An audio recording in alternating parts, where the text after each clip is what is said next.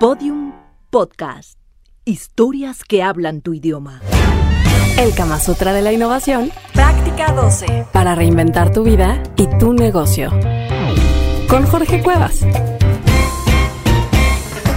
Déjame, te platico. La otra vez me tocó estar con un equipo de una planta, de una industria que no puedo platicar el nombre, pero resulta que habían tenido un accidente muy fuerte, habían tenido problemas de seguridad, una serie de, de situaciones muy gruesas. Y entonces cuando me tocaba a mí ir a dar el entrenamiento para que ellos trataran de ver de una forma diferente lo que habían vivido, pues lo primero es que me encuentro con un chorro de tensión. Imagínate estar con un grupo de directivos que les ha tocado ser responsable de accidentes que incluso tuvieron que ver con pérdidas irreparables en el físico de, de más de alguna persona. ¿no? Una cosa muy difícil. La forma en la que yo lo abordé fue con una metáfora. Yo les pedí a ellos que hicieran una analogía, una metáfora de lo que habían vivido con el deporte. Porque cuando ellos hablaban del accidente y de las broncas en las normas de seguridad, estaban súper estresados. Cosa que es normal y es un duelo y se tiene que vivir. Pero la solución empezó cuando ellos cambiaron el discurso y en lugar de estar hablando de la problemática, me lo plantearon una analogía deportiva. Entonces ellos decían, perdimos 7-0, pero ya viene el siguiente partido.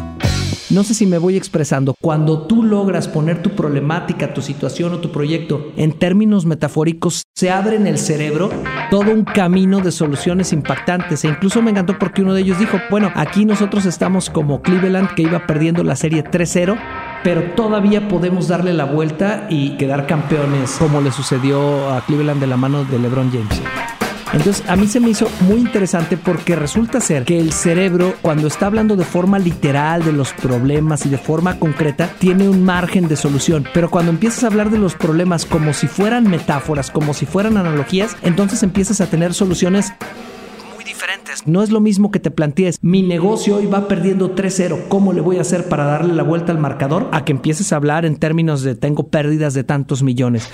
Tener pérdidas de tantos millones está bien para entender la realidad, pero si quieres empezar a explorar en otro nivel de tu cerebro, hay que plantearlo como una analogía. Te voy a dar como varios ejemplos que en particular yo he visto que esta es una de las cosas más poderosas e incluso si te sirve, si tú desarrolles la capacidad de hacer analogía de las cosas, normalmente hasta te vuelves un mejor vendedor de tus proyectos. Me tocó ver también, era un, empresario de una empresa mediana que el señor no quería, por mucho que le insistieran, institucionalizar la empresa. O sea, no quería que su empresa tuviera una estructura sólida, tuviera una estructura donde pues hubiera procesos, gobierno corporativo, bla, bla, bla, todo lo que se necesita. Y me encantó porque uno de sus colaboradores se lo presentó con un dibujo. Y el dibujo era un cuate así súper mamado, así del tórax hinchadísimo, y le puso en el centro del tórax ventas. O sea, si las ventas están creciendo. Pero te daba una risa el dibujo porque se veían como unas piernitas flaquitas, así como popotes, y había una flecha que apuntaba a las piernas y decía estructura de soporte para las ventas. Y a pesar de que al dueño le habían querido vender la idea tantas veces, nunca había agarrado la onda, pero cuando vio la caricatura se moría de la risa, porque decía, ya entendí, nuestras ventas nos pueden matar si no estamos preparados y con la estructura. Se nos van a quebrar las rodillas pues en pocas palabras, se nos van a romper las piernas. Y fíjate cómo entonces todo empieza a manejarse en un lenguaje metafórico, porque ahora en lugar de decir nos hace falta institucionalizar, lo que dice el dueño es necesitamos fortalecer nuestras piernas. Y el cerebro se desbloquea, porque el cerebro está bloqueado con los problemas, pero cuando los planteas metafóricamente, entonces llega a un nivel diferente. Por ejemplo, yo podría decir, ahorita me siento como un león salvaje en una jaula de circo, ¿no? Y esa sería una manera de decir, soy una persona con un chingo de potencial, pero que está metido en un puesto de trabajo donde no puede dar lo mejor de sí mismo. ¿Qué tengo que hacer? Pues romper la jaula, salirme, lo que sea, pero lo estás planteando metafóricamente y el cerebro va a despertar otra serie de, de características, ¿no?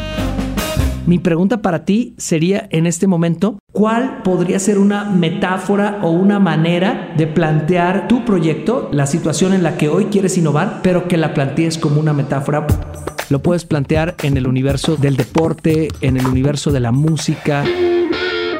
A lo mejor puedes decir, mira, soy como los Beatles, estoy ahorita en un punto underground, pero pronto podría convertirme en un caso de éxito a nivel mundial podrías plantearlo en términos de arte, ¿no? Soy como un artista que todavía no entienden y necesito aprender a, a, vender mis obras para que no se empiecen a vender hasta que yo me muera.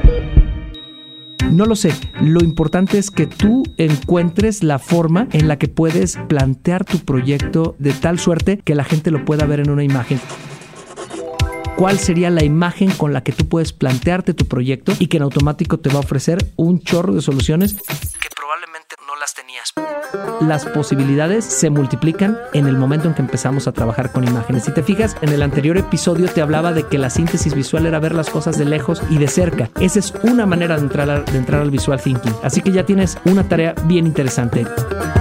Quiero hacer un, una pequeña síntesis de lo que hemos visto en estos seis episodios y obviamente le seguimos para terminar de ver quién es el explorador.